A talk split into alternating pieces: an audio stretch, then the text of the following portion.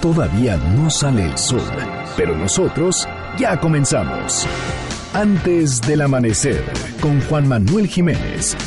Arrancamos.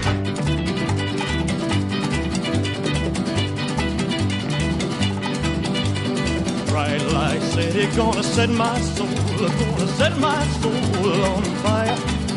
Got a whole lot of money that's ready to burn, so get those stakes up higher. They're all living the devil may care.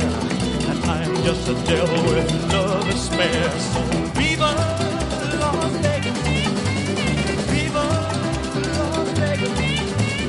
Muy buenos días, me da muchísimo gusto darles la bienvenida a este espacio madrugador de MBS Noticias 102.5.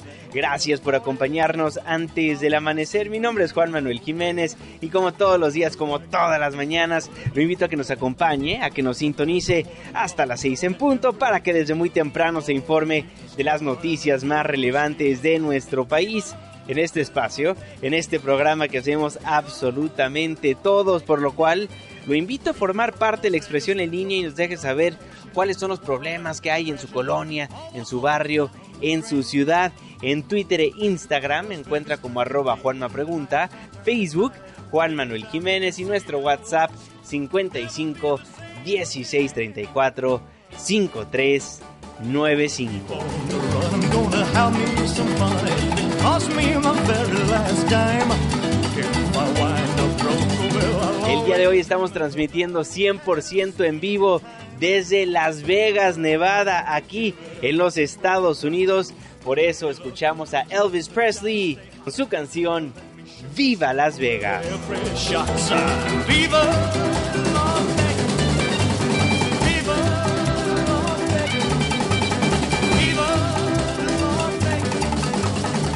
Muchísimas gracias por solicitarnos a los grupos, artistas, canciones que ponemos para musicalizar estos 60 minutos de información. El día de mañana, ¿a quién le gustaría escuchar? Márquenos, escríbanos en redes sociales. El día es lunes, la fecha 24 de febrero de 2020, la hora 5 de la mañana con 4 minutos, inicio de semana. Estamos en MBS Noticias. Antes del amanecer.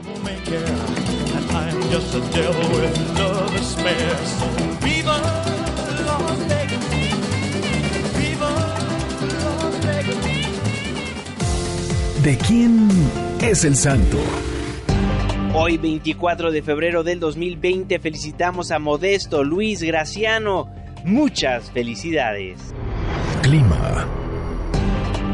Marlene Sánchez, ¿cómo estás? Muy buenos días. Juanma, amigos del auditorio, muy buen inicio de semana. Les informo que para este lunes el Frente Frío número 41 provocará lluvias en Coahuila, Nuevo León, San Luis Potosí y Tamaulipas. Además, se prevén vientos fuertes en Chiapas, Oaxaca y Veracruz. Para la mayor parte del país se mantendrán las temperaturas calurosas. En la Ciudad de México se pronostica cielo parcialmente nublado sin lluvia. Tendremos una temperatura máxima de 29 grados Celsius y una mínima de 12. Este fue el reporte del clima antes del amanecer. Muchísimas gracias Marlene y gracias a usted también por sintonizarnos antes del amanecer a través de la señal que sale de MBS Noticias 102.5. Saludo con gusto a todas las personas que nos ven y nos escuchan a través de nuestra página de internet mbsnoticias.com y por supuesto que le mandamos un caluroso abrazo a las personas que nos honran con su presencia a través de las distintas aplicaciones que hay en los teléfonos inteligentes.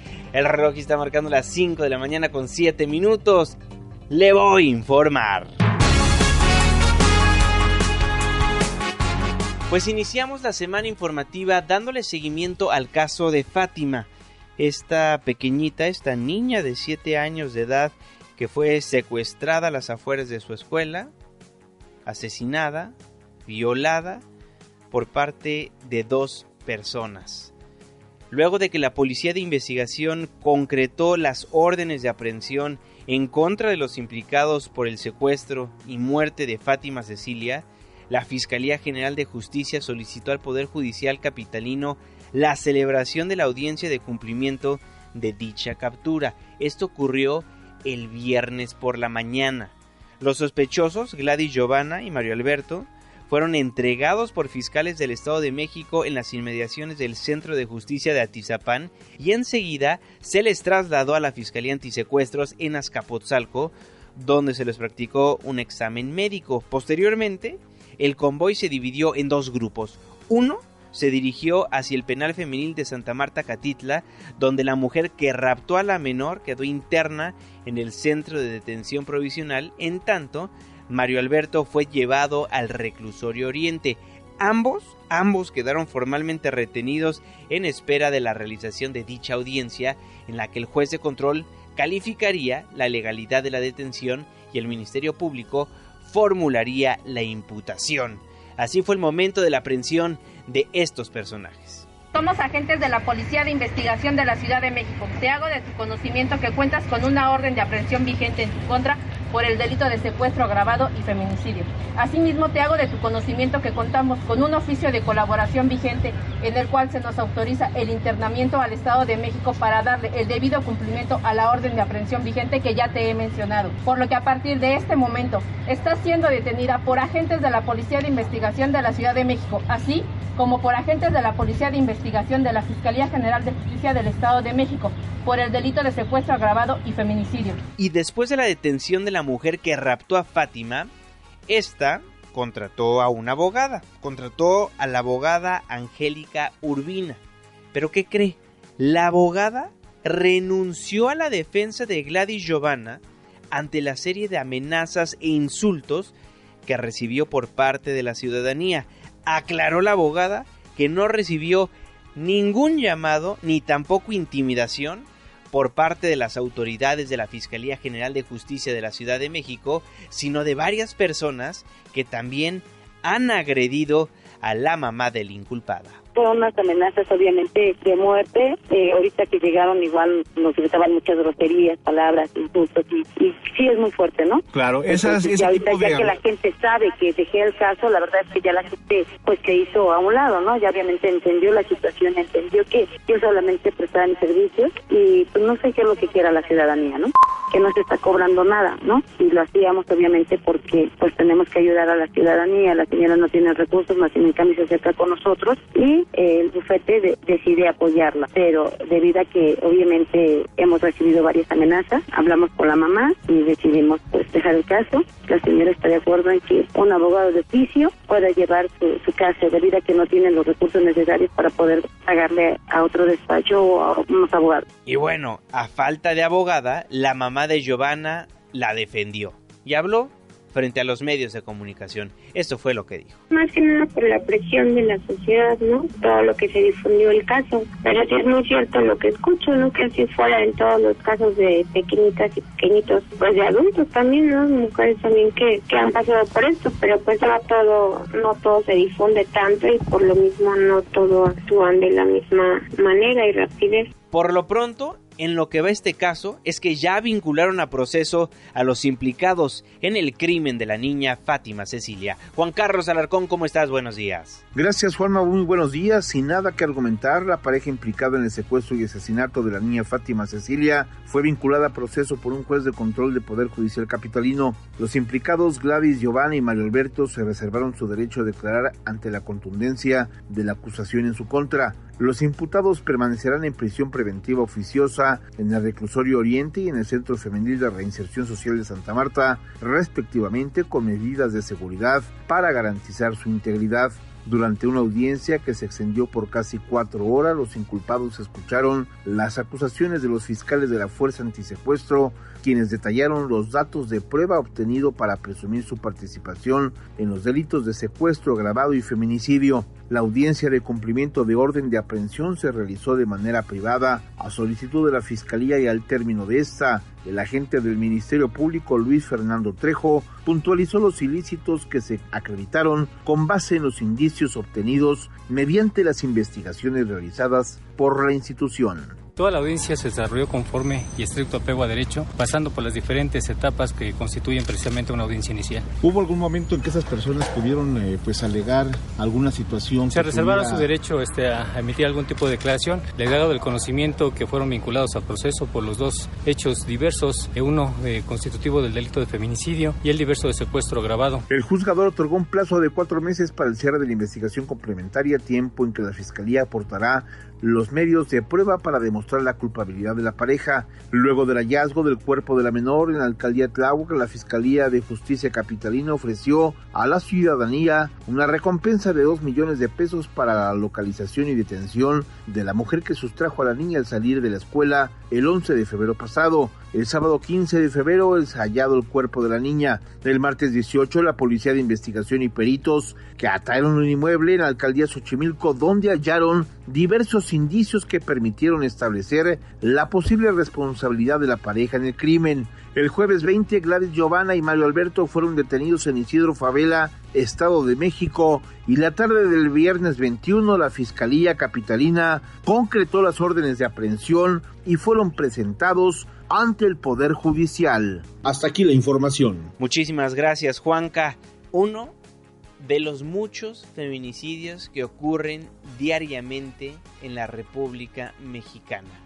La secretaria de Gobernación Olga Sánchez Cordero reconoció que el Estado mexicano ha llegado tarde para enfrentar el problema de las violencias feminicidas en el país al hacer públicas las conclusiones de la reunión interinstitucional del Gobierno de México en el fortalecimiento de acciones para erradicar las violencias contra las mujeres y niñas, garantizar su seguridad, protección y respeto a sus derechos humanos, la ministra en retiro anunció que se declaran las violencias contra las mujeres como una prioridad nacional. Un acuerdo central de hoy entre todas las dependencias es la declaración de las violencias contra las mujeres como una prioridad nacional.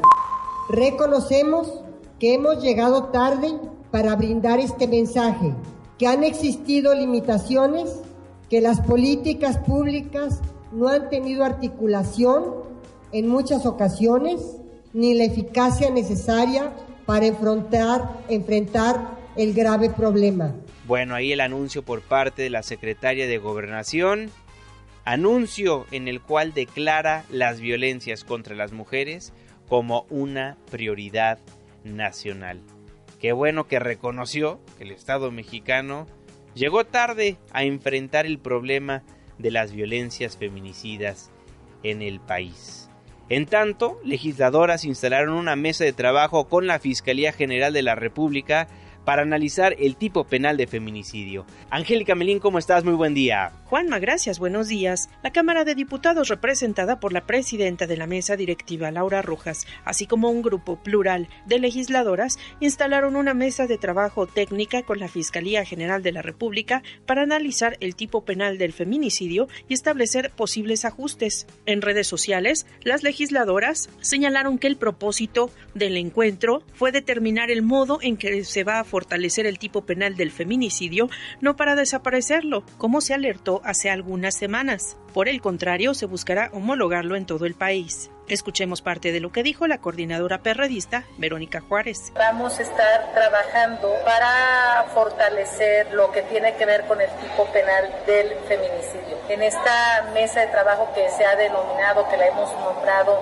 sobre violencia feminicida, empezaremos a trabajar en los próximos días de manera muy acelerada para que pronto podamos tener una propuesta concreta y en ese sentido podamos trabajar con los congresos locales. Después de la reunión, la Cámara de Diputados subrayó que uno de los acuerdos fue presentar esta misma semana que inicia una propuesta de reforma en materia de feminicidio para que ese delito se penalice de igual manera en todo el país. El encargado de presentar el proyecto ante la Conferencia Nacional de Gobernadores será el fiscal general de la República Alejandro Hertz. Es el reporte. Gracias, Angélica.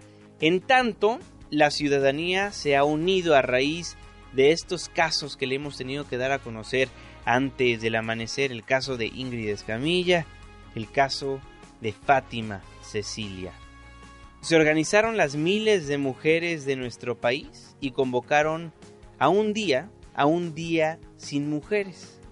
El 9 de marzo habrá un paro en la República Mexicana donde las mujeres no yendo a trabajar, donde las mujeres decidiendo parar su vida laboral, escolar, mostrarán lo importante que es la mujer en nuestra sociedad.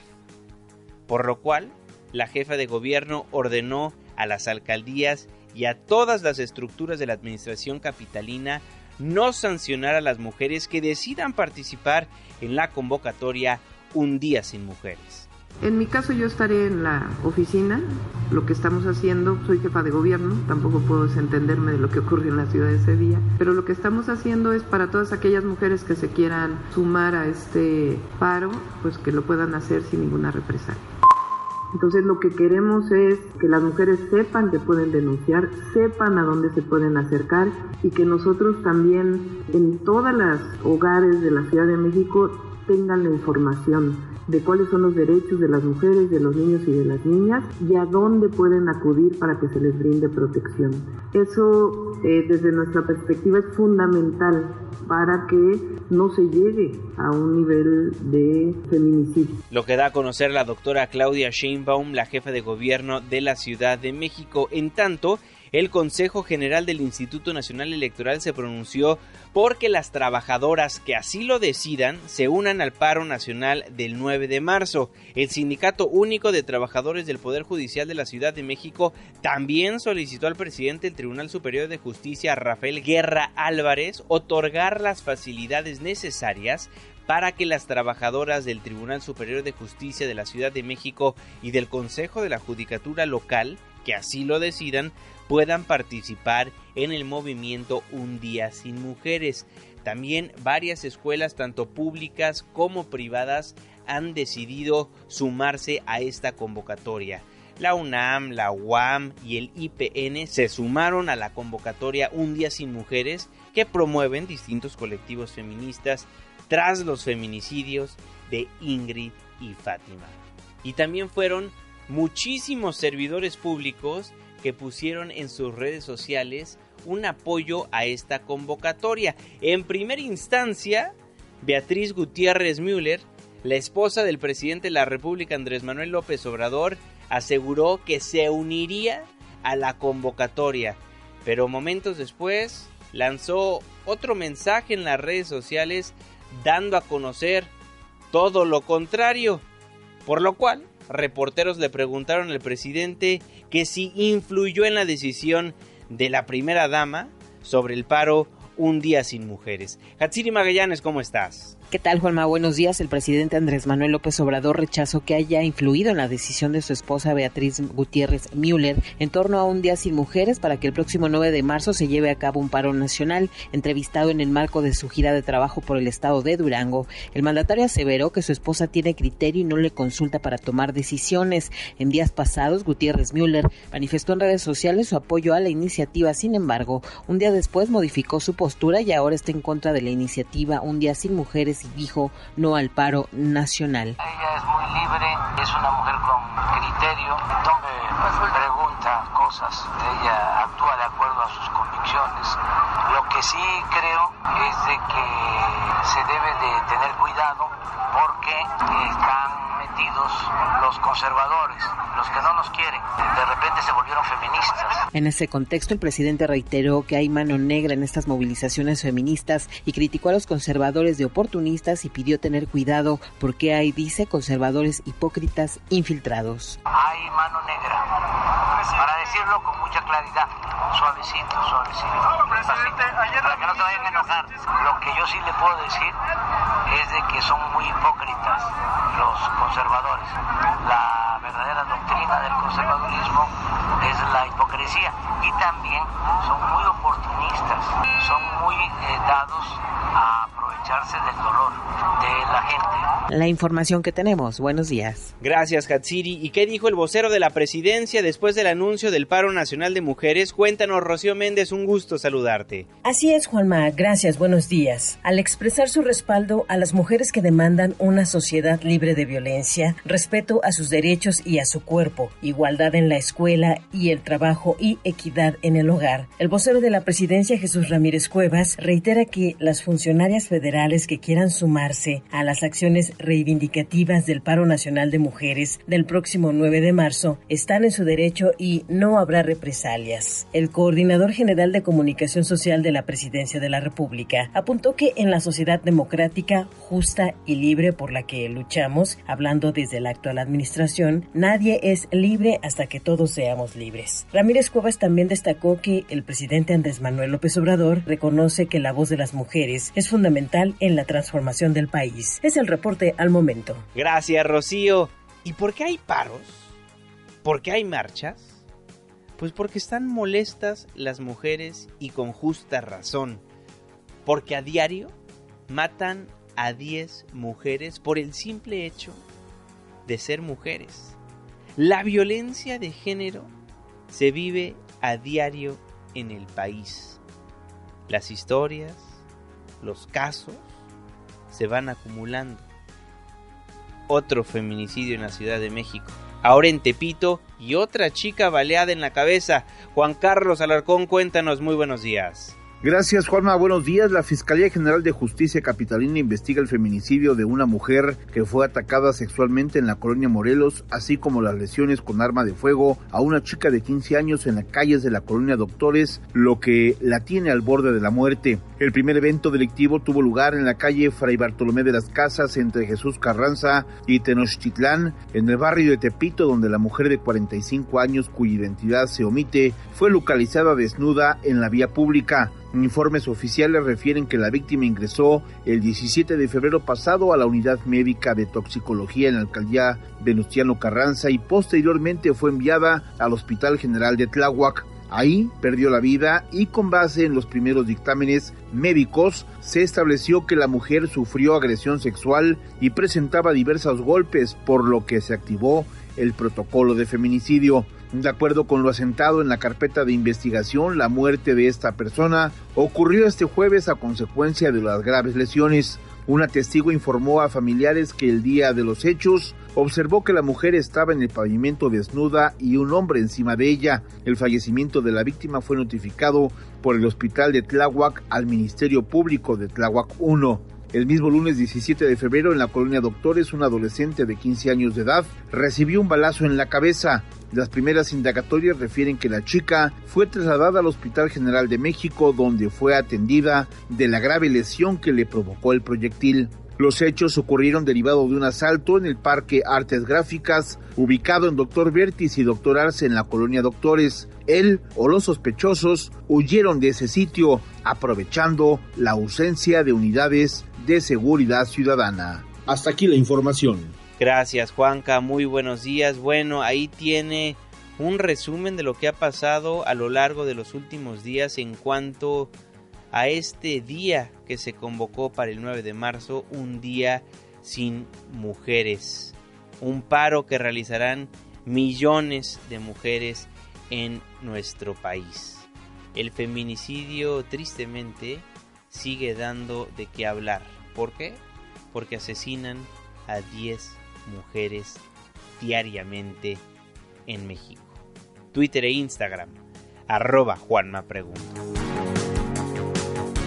Y en otros temas, la Secretaría de Hacienda confirmó la orden de aprehensión contra Karime Macías. Citlali Sáenz, un gusto saludarte. Hola Juanma, buenos días a ti también a nuestros amigos del auditorio. La Secretaría de Hacienda y Crédito Público confirmó la orden de aprehensión contra Karime Macías, ex esposa de Javier Duarte, ex gobernador de Veracruz. En una tarjeta informativa, la dependencia que encabeza Arturo Herrera detalló que la orden girada fue por el delito de defraudación fiscal. La orden de aprehensión responde a una investigación de la Procuraduría Fiscal de la Federación y es que la Secretaría de Hacienda precisó que para respetar el debido proceso y el principio de sigilo de las investigaciones no puede dar información sobre este caso. De acuerdo con los primeros reportes, Karime Macías, quien radica en Londres, Inglaterra, omitió declarar 2.4 millones de dólares al no presentar por más de 12 meses la declaración anual de impuestos sobre la renta de los ejercicios fiscales 2011 y 2012 cuando era la primera dama en el estado de Veracruz. Juan es mi reporte, buenos días. Gracias Itlali, por cierto. La unidad de inteligencia financiera a cargo de Santiago Nieto Castillo presentó denuncias ante la Fiscalía General de la República y la Fiscalía Anticorrupción contra Karime Macías, la ex esposa del gobernador de Veracruz Javier Duarte de Ochoa, por el uso de esquemas de defraudación similares a la estafa maestra desde el DIF, luego de que la Secretaría de Hacienda solicitara la liberación de una orden de aprehensión en contra de Macías debido a que sus gastos financieros han presentado inconsistencias e irregularidades, Santiago Nieto explicó que a petición de la Secretaría de Relaciones Exteriores se han entregado los estados financieros y otros documentos. Escuchemos. Nosotros hemos presentado a petición de la Secretaría de Relaciones Exteriores eh, la información que tenemos respecto a la señora Macías, que es un esquema de empresas eh, fantasma similar a la estafa maestra, pero que se operó desde el DIF en el estado de Veracruz. Se ha presentado también la denuncia correspondiente ante la este, Fiscalía Anticorrupción y eh, de la Fiscalía General de la República y estaremos en proceso de elaboración del, del proyecto de congelamiento de cuentas. Y bueno, hablando de Santiago Nieto, el titular de la Unidad de Inteligencia Financiera de la Secretaría de Hacienda y Crédito Público, este rechazó que se haya abierto alguna investigación contra el expresidente de la República, Enrique Peña Nieto, y abundó que solo se realicen investigaciones contra exfuncionarios que vulneraron la confianza ciudadana. Esto luego de que el diario The Wall Street Journal asegurara en una publicación de hace algunos días que en México existe una investigación contra el expresidente Peña Nieto. El funcionario descartó el hecho y abundó que se trabaja en la implementación de una política de cero tolerancia a la corrupción. En realidad lo que hemos hecho es mantener una, una serie de investigaciones en torno a casos de alta corrupción en la administración anterior. Eh, se han presentado denuncias, como se ha hecho público, cuatro en torno al señor eh, Lozoya, una relacionada con la señora Rosario Robles, contra UHL y en general el sistema de Secretaría de Comunicaciones y Transportes en el pasado, esa administración, entre otras eh, vinculadas con temas de corrupción política. El fiscal lo que ha comentado es que esto implica una que se han ido cercando este, al expresidente, pero pues en realidad eh, lo que tenemos hasta este momento son la presentación de las denuncias contra toda esta serie de, ex servidores públicos que desde nuestra perspectiva eh, vulneraron la confianza ciudadana con eh, mecanismos como la generación de empresas fachadas, la facturación de operaciones simuladas y evidentemente el peculado y el enriquecimiento ilícito. Otro tema al cual le estaremos dando puntual seguimiento. Hoy es lunes lunes de protección civil. Protección civil, antes del amanecer. ¿Y tú ya estás preparado? Coordinador Nacional de Protección Civil, David León, un gusto saludarlo, ¿cómo está? Muy buenos días, querido Juanma. Eh, muy buenos días a todo el auditorio de antes eh, del amanecer. Hoy lunes de protección civil. Quiero comentarte, Juanma, que aprovechamos algunas horas del sábado y el transcurso del día domingo para participar, acompañar a los, a los compañeros, a los extraordinarios hombres y mujeres de la Secretaría de la Defensa Nacional, que como bien sabes, todos los días nos ayudan a atender diferentes eventos en el territorio, ya sean de prevención, de preparación, de gestión de emergencias, pero a la vez, Juanma, ellos diariamente se van preparando. Participamos con ellos de sus prácticas de preparación en el Parque Iztapopo. Esto nos permitió también revisar a la Coordinación Nacional de Protección Civil algunos mecanismos que tenemos en la región para monitorear el volcán eh, Popocatépetl y para mejorar nuestros protocolos de comunicación y de coordinación en la zona. En ese mismo sentido, Juanma, te digo que el volcán Popocatépetl ha tenido una actividad importante en las últimas 24 horas, 130 exhalaciones, 349 minutos de tremor, dos explosiones moderadas tres explosiones menores durante la noche, 90 minutos de tremor tres explosiones, amarillo fase 2 el semáforo de alertamiento volcánico y vaya desde aquí Juanma un fuerte abrazo solidario y mi reconocimiento y agradecimiento al personal de la Secretaría de Defensa Nacional que todos los días nos están ayudando en el territorio a prevenir, preparar y gestionar emergencias. Juanma, segundo lugar, eh, tuvimos un reporte el día de ayer de un eh, incendio de pastizal ubicado en Javier Barrosierra, esto en la colonia Santa Fe, en la alcaldía Álvaro Obregón. Eh, un incendio de cinco hectáreas de pastizal y hojarasca. Afortunadamente, la Secretaría de Gestión de Riesgos y Protección Civil de la Ciudad de México, en coordinación, eh, por supuesto, con instituciones del gobierno federal, el heroico Cuerpo de Bomberos de la ciudad, lograron liquidar por completo a las 8 o a las 8 de la noche, a las ocho con tres horas este incendio se reportó como controlado. Es muy importante que todos quienes nos escuchan recuerden que estamos en una temporada donde tenemos sequía en algunos puntos, en algunos casos vientos fuertes, altas temperaturas y este es un contexto perfecto para poder eh, provocar un incendio. Muy importante tener mucha precaución, evitar provocar incendios, tener mucho cuidado con el manejo del fuego cerca de nuestras áreas naturales. Por último, Juanma, decirte, vamos a tener rachas de viento importantes entre 60 y 70 kilómetros por hora en Chihuahua, Coahuila, algunas lluvias dispersas para Sonora, Coahuila, Veracruz, Oaxaca y Chiapas. Muy importante mantener comunicación con el Servicio Meteorológico Nacional, con nuestras unidades municipales, unidades estatales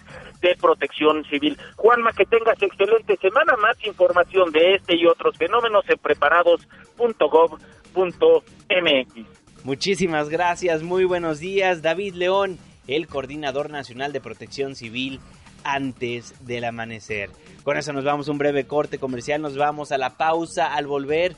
Más información de lo que es noticia en la capital del país y por supuesto el jeque de los deportes, Luis Enrique Alfonso. Calle 13, muerte en Hawái, después el reporte vial, la pausa y ya volvemos. menos de un segundo he cruzado cien laberintos y nunca me confundo. Respiro dentro y fuera del agua como las focas. Soy a prueba de fuego, agarro balas con la boca. Mi creatividad vuela como los aviones. Puedo construir un cerebro sin leer las instrucciones. Hablo todos los idiomas de todos los aves.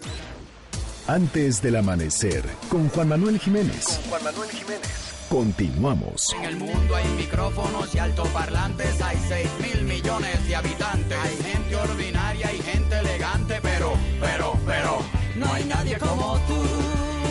No hay nadie como tú, mi amor. No hay nadie como tú, calle 13, antes del amanecer. No hay nadie como tú. No hay nadie como Estamos de vuelta en MBS Noticias. Gracias por madrugar con nosotros. Yo soy Juan Manuel Jiménez y me da gusto nuevamente darle la bienvenida a este espacio del 102.5. Les recuerdo que nos escuchamos de las 5 hasta las 6 de la mañana de lunes a viernes. Márquenos, forme parte del espacio informativo. Denos el reporte vial al aire 5166125, Twitter e Instagram, arroba Juanma Pregunta, Facebook Juan Manuel Jiménez. El día de hoy transmitiendo desde Las Vegas, en Estados Unidos. No hay capitalismo y comunismo, aunque nos parecemos, no somos los mismos. Porque Calle 13 suena el día de hoy antes del amanecer. Vámonos con los deportes, mi querido jeque Luis Enrique Alfonso. Muy buenos días. Deportes con Luis Enrique Alfonso. Mi querido Juanma, aquí estamos ya para arrancar semana y tenemos que empezar con temas de boxeo, Juanma, porque en la función coestelar del sábado, Emanuel el Vaquero Navarrete retuvo el título Super Gallo de la OMB al vencer por nocaut al filipino Joe Santísima, quien al llevarlo al hospital en la revisión de rutina, Juanma, le encontraron una fractura en el hueso orbital del ojo derecho producto de los golpes de, del pugil mexicano. El vaquero pega duro, ¿eh? Pega muy duro el vaquero Navarrete. Joe Santísima fue operado y afortunadamente se recupera, pero dirán muchos por qué no se dio cuenta o, el mismo entrenador, ¿no? En la esquina, pues, del, boxeador. Pues a veces con todo el vértigo, el dolor, la adrenalina, y me refiero por dolor también de la derrota, no se dan cuenta. Pero qué bueno que se hacen este tipo de, de, visitas, incluso de rutina al hospital, y ahí fue donde se encontró.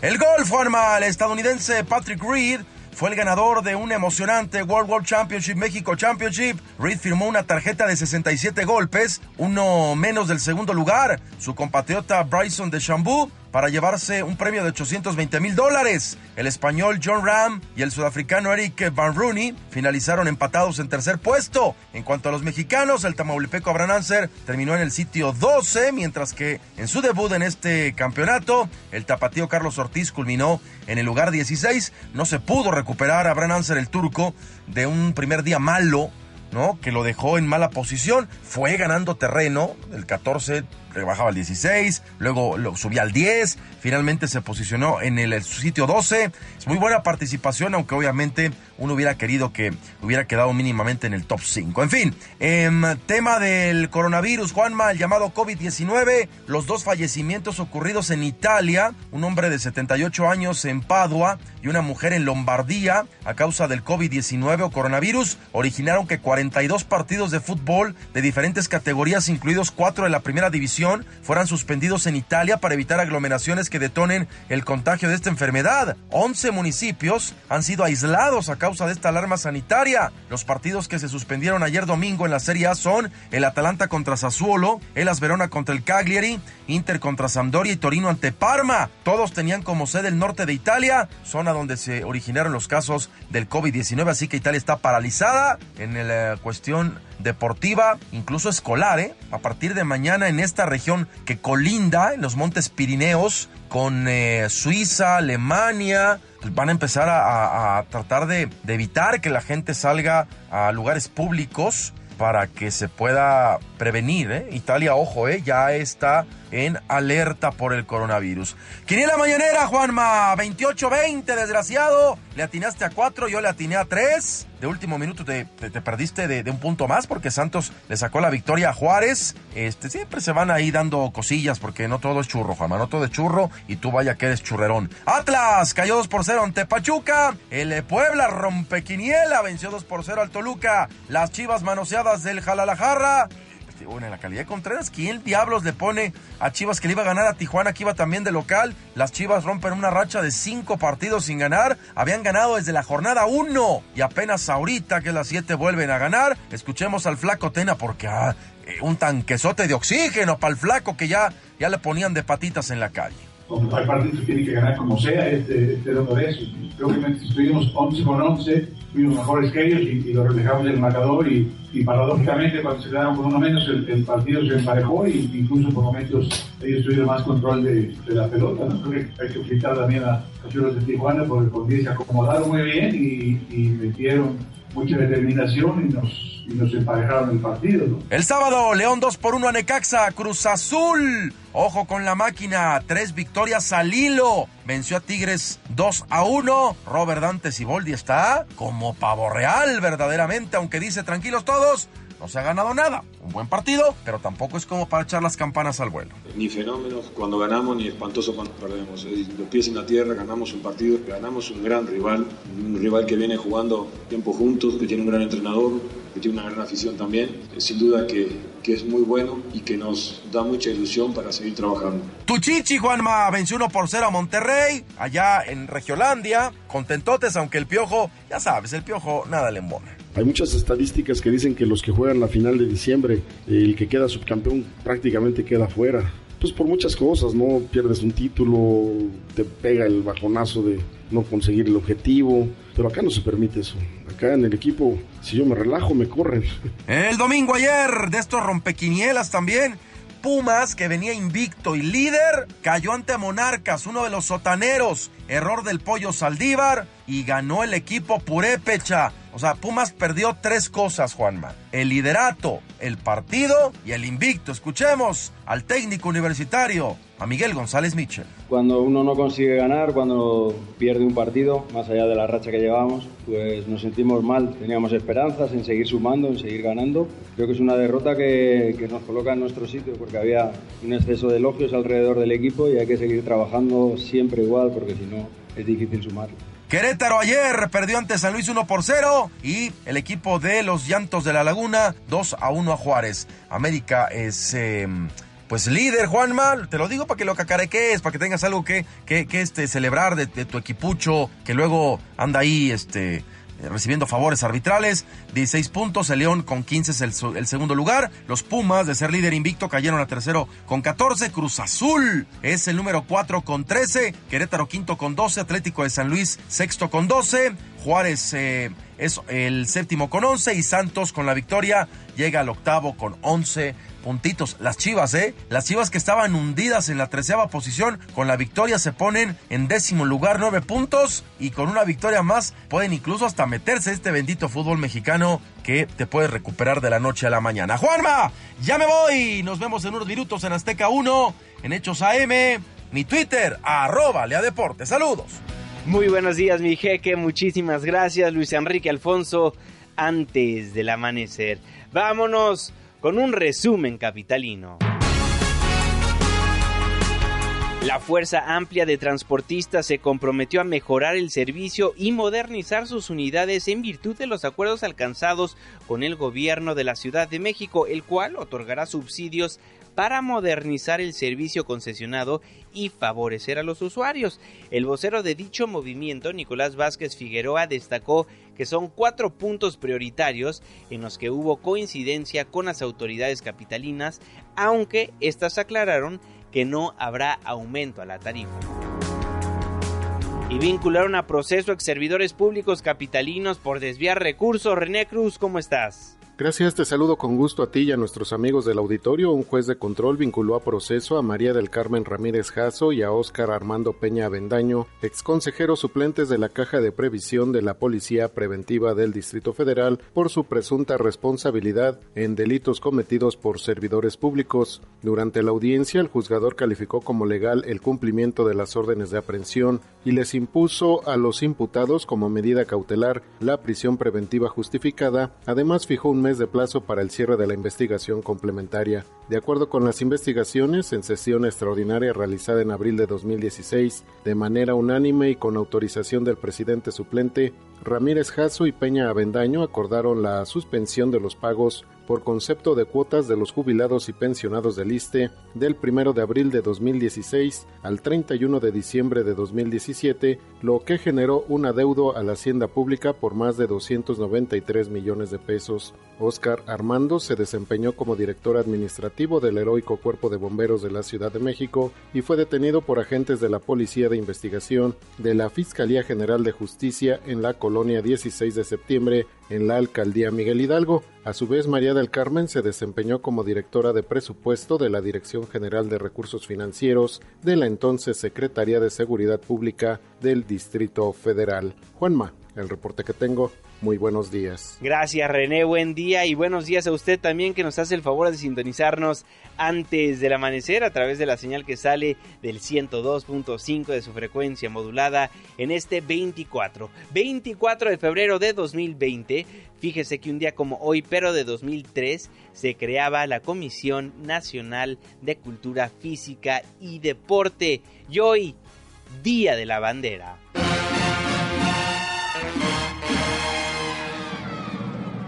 ¿Ya escucharon? ¡Libre! ¡Taxi! ¡Taxi! ¡Libre! Muchísimas gracias. ¡Un, dos, tres, ¡ah! Es tiempo de subirnos al taxi, abróchese los cinturones porque estamos a punto de hacer un recorrido. Sergio Almazán, ¿por dónde vamos a estar viajando el día de hoy? Buenos días. Mi querido Juan Manuel, pues este mes de febrero también es un mes importantísimo para el lábaro patrio porque es el mes de la bandera. Quizá coincidas conmigo, Juan Manuel, que es de los símbolos más importantes que nos producen una emoción junto con el himno nacional y con el mariachi cuando uno sale del país y que ve una bandera de México ondeando en algún lugar, en algún estadio, eh, se te pueden salir hasta las lágrimas. Pues la historia de la bandera de México es una historia muy interesante porque ya en 1821 se establecieron los tres colores a la entrada del México independiente con Iturbide se pone como oficial los colores verde, blanco y rojo en un principio lo que tenía era el águila con las alas extendidas y con la corona porque significaba el imperio. Después de algunos años se quitaría el águila imperial y entonces se colocaría el águila de costado que también utilizaría el mismo Porfirio Díaz. Y ya se le va a quitar la corona y se van a ubicar esos tres colores que vienen funcionando prácticamente desde 1834 y sería hasta 1937 en que se establece como el 24 de febrero como el Día de la Bandera. ¿Qué significan los tres colores? Pues el color verde es la independencia, el blanco la pureza de la religión y el rojo la unión. Así es que ustedes ya lo saben, desde 1821, este lábaro patrio de los tres colores que representaban al ejército trigarante siguen siendo el gran orgullo nacional de nuestro país. Así es que si ustedes ponen una banderita en su casa para conmemorar nuestro lábaro patrio, pues ¿por qué no me comparten una postal a mi Twitter que es esermazan71 o arroba el cocodrilo mbs y recuerden que todos los sábados en punto de las 7 de la noche en esta misma frecuencia 102.5 los esperamos para recorrer juntos las historias y las calles de la ciudad a bordo del cocodrilo.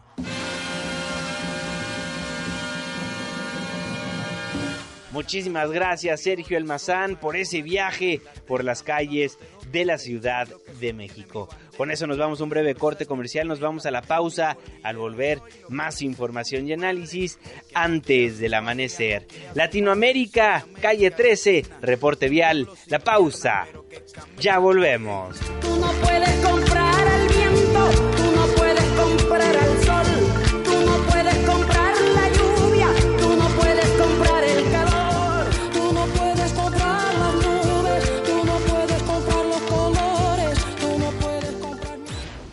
Antes del amanecer, con Juan Manuel Jiménez. Juan Manuel Jiménez. Continuamos. Allá abajo en el hueco, en el boquete, nacen flores por ramillete, casita de colores con la ventana abierta, vecina de la playa, puerta con puerta, aquí yo tengo de todo, no me falta nada. Estamos de vuelta en MBC Noticias 102.5. Muchísimas gracias por continuar con nosotros. Mi nombre es Juan Manuel Jiménez. Le tengo más información. Resumen de noticias antes del amanecer. De acuerdo al expresidente Felipe Calderón, el partido que busca conformar se ha convertido en la mayor fuerza opositora del país. Ándale, Ernestina Álvarez, ¿cómo estás? Juanma, buenos días. Para ti, para los amigos del auditorio, te informo que el expresidente Felipe Calderón aseguró que México Libre, su organización que busca el registro como partido político nacional, se ha convertido en la mayor fuerza opositora al tener más militantes que los partidos Movimiento Ciudadano, Acción Nacional e incluso Morena. Durante la Asamblea Nacional Constitutiva de México Libre, aseveró que la conformación de su organización como partido político es una forma de alzar la voz porque el país está siendo marcado por la indolencia y soberbia del presidente Andrés Manuel López Obrador, quien encabeza un gobierno federal insensible que no oye, que no escucha y que sostiene diariamente el torpe monólogo de la insensatez. Escuchemos. Entre todas las fuerzas opositoras de historia democrática en México, México Libre ya es la fuerza política mayor porque tenemos más militantes que Movimiento Ciudadano, más militantes que el Partido Acción Nacional e incluso más militantes que Morena, el partido del presidente. Por cierto, hemos sido testigos todos del ataque del autoritarismo, de las tentaciones autoritarias para dominar y sojuzgar las entidades autónomas y los poderes distintos al Ejecutivo. Incluso Felipe Calderón dijo que el actual gobierno federal ha pasado primero por la burla, luego al desprecio y el escepticismo y poco más adelante al estupor y ahora han entrado en pánico y denunció que por todos los medios han tratado de bloquear y de callar a México Libre, así como a las entidades y todos los organismos autónomos. También criticó que el presidente Andrés Manuel López Obrador realice ataques autoritarios que busquen someter comprometer a todos aquellos que están en contra de sus posicionamientos. Señalar que la organización México Libre cumplió con los requisitos establecidos por el INE para obtener su registro como partido político nacional, que son 233.945 mil afiliados, 200 asambleas distritales válidas y la celebración de esta Asamblea Nacional Constitutiva. Sin embargo, estos requisitos aún deben ser verificados por el INE y será hasta junio cuando indiquen si es viable o no su registro como partido político nacional. Hasta aquí el reporte. Gracias, Tina. ¿Quién sabe qué números tiene el expresidente Calderón para asegurar que México Libre, este partido político que busca conformar, se ha convertido en la mayor fuerza opositora del país? ¿Y los números cómo se van a mover esta semana? Cuéntanos, Lalo Torreblanca. Muy buenos días. La agenda financiera con Eduardo Torreblanca. ¿Qué tal, Juanma? ¿Cómo estás? Muy buenos días. Buen inicio de semana a todo tu público, tus radioescuchas que te seguimos cotidianamente. Esta es la, la relación de los indicadores más importantes que serán dados a conocer en el contexto de la presente semana. Este lunes, inflación a la primera quincena de febrero, así como indicadores de empresas constructoras al mes de diciembre del año pasado. Martes, IGAE al mes de diciembre y Producto Interno Bruto definitivo al cuarto trimestre del año pasado. Ese es un dato muy importante.